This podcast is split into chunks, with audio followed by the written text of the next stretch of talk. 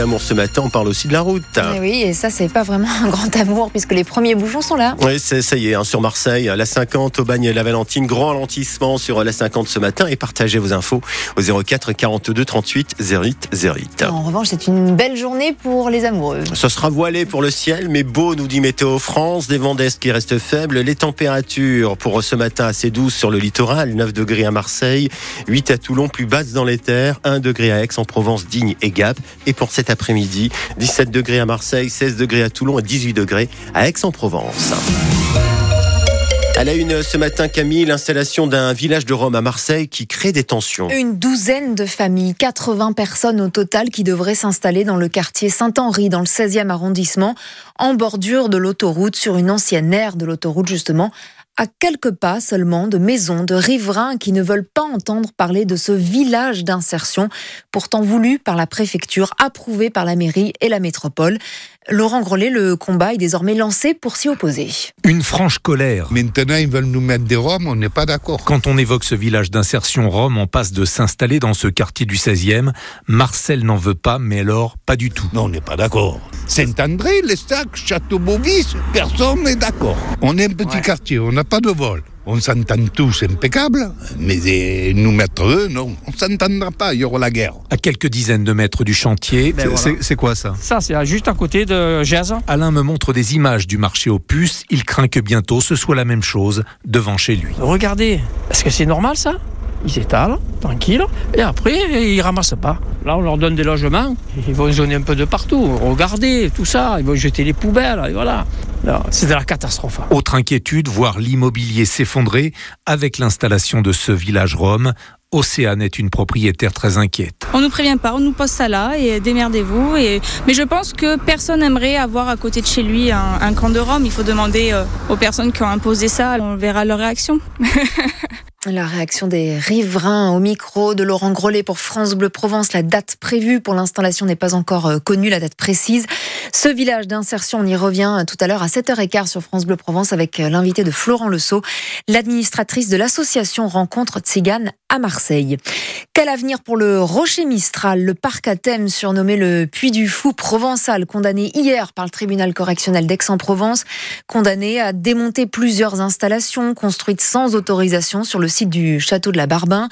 La société qui exploite le site est également condamnée à 70 000 euros avec sursis et le propriétaire, Vianney d'Alençon, lui, à 20 000 euros d'amende avec sursis. Le Rocher Mistral décide de faire appel.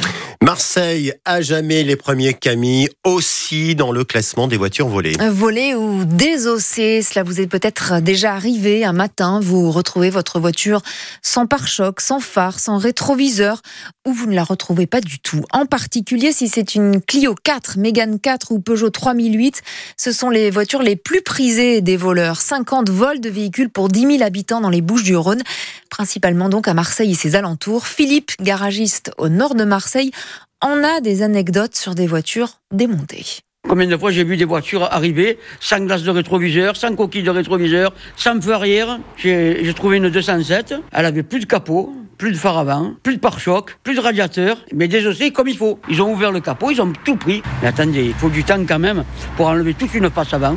Il faut caler la voiture, il faut démonter les phares au xénon, que ça coûte une blinde. Mais c'était pas les fils coupés, c'était bien démonté, pas démonté à l'arrache. Ça part au bled, ça part n'importe où. Pour un qui a eu un accident, eh ben, il trouve la voiture la même couleur, il démonte tout, et il démonte pas l'arrache, il démonte comme il faut. À Marseille, il vaut mieux avoir une voiture pourrie. Hein. Et voilà le conseil du jour de Philippe, garagiste avec Fred Chapuis pour France Bleu Provence.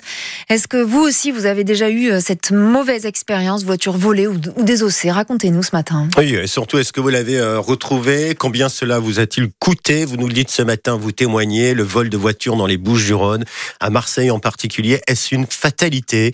C'est au cœur de l'actu après le journal de 8h et vous nous appelez dès maintenant 04 42 38 08 08. Les syndicats agricoles veulent rester au Contact dans le Var, la Confédération paysanne appelle à une nouvelle action aujourd'hui. Un convoi doit partir de l'ancienne prison de Draguignan à 13h30 direction une grande surface. La Confédération paysanne et la coordination rurale qui ont rendez-vous aujourd'hui avec le président Emmanuel Macron. De leur côté, la FNSEA et les JA ont échangé hier avec Gabriel Attal. Ça s'est bien passé, disent les deux syndicats. L'hommage national à Robert Badinter aujourd'hui. Pour la première fois, un hommage en public, en plein air, place Vendôme, à Paris, devant le siège historique du ministère de la Justice. Beaucoup de monde attendu pour l'ancien garde des Sceaux, père de l'abolition de la peine de mort, décédé vendredi dernier. Emmanuel Macron prononcera un discours à midi, puis il s'entretiendra avec la famille, l'occasion de leur annoncer qu'il est favorable à l'entrée au Panthéon de Robert Badinter. Paul Barcelone. Emmanuel Macron veut saluer le parcours d'un grand homme, confirme l'Élysée, mais une entrée au Panthéon prend des années. Le président la propose, la famille et elle seule décident sur la base de trois scénarios. Une plaque, un cercueil sans le corps et une inhumation. Pas de calendrier et pas d'obligation. D'ailleurs, de son vivant, Robert Badinter a toujours refusé les décorations, même la Légion d'honneur. Ce rituel républicain de l'entrée au Panthéon cache aussi un message plus politique. Emmanuel Macron fait là discrètement savoir qu'il est favorable à une panthéonisation du père de l'abolition de la peine de mort, proche de François Mitterrand, figure de la gauche, à l'heure où son gouvernement est sans cesse accusé de prendre un virage à droite. Le chef de l'État a déjà fait entrer au Panthéon Simone Veil, l'écrivain Maurice Genevoix, la star du musical et résistante Joséphine Baker avant Missak Manouchian, résistant, poète, ouvrier, communiste, dans une semaine jour pour jour, le 21 février. Paul Barcelone pour France Bleu Provence, hommage à Robert Badinter à Toulon. Aussi, des avocats, les robes noires vont se rassembler dans la salle des pas perdus au palais de justice. Une minute de silence sera observée à midi. Lui aussi, euh, Camille, et à sa façon, se battait pour la paix. En tout cas, il l'a chanté Bob Marley sur grand écran aujourd'hui.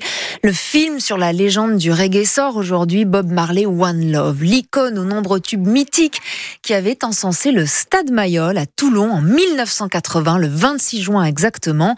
Concert incroyable organisé par une petite association toulonnaise. 22 000 personnes dans les tribunes et sur la pelouse. Parmi elles, Ghislaine, 24 ans à l'époque. Elle n'a rien oublié de ce jour.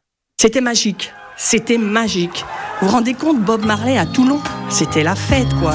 Et, je me souviens tout ce monde devant, et moi j'étais derrière. Mais je l'ai vécu autant que ceux qui étaient devant, puisque j'avais mes jumelles. Et la, façon dont il chantait, on avait l'impression d'entendre son vinyle. On fermait les yeux, on avait l'impression d'entendre son vinyle. Mais à l'époque, il n'y avait pas les portables, il n'y avait pas les appareils photo comme maintenant, il n'y avait pas tout ça. Donc les souvenirs, les souvenirs que j'ai de lui ici, c'est mon billet, le numéro 553. Et ça coûtait 50 francs à l'époque. Et mes enfants, ils disent, maman, c'est notre héritage.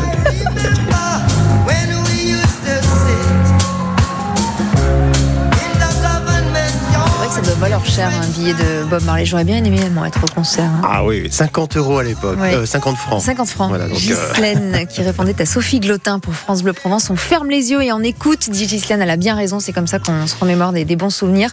Ça tombe bien, euh, le jour de la Saint-Valentin, où Bob Marley chantait bien aussi l'amour. L'amour, l'amour et l'amour. Et on va parler d'amour dans un instant sur France Bleu Provence, le temps de regarder le ciel.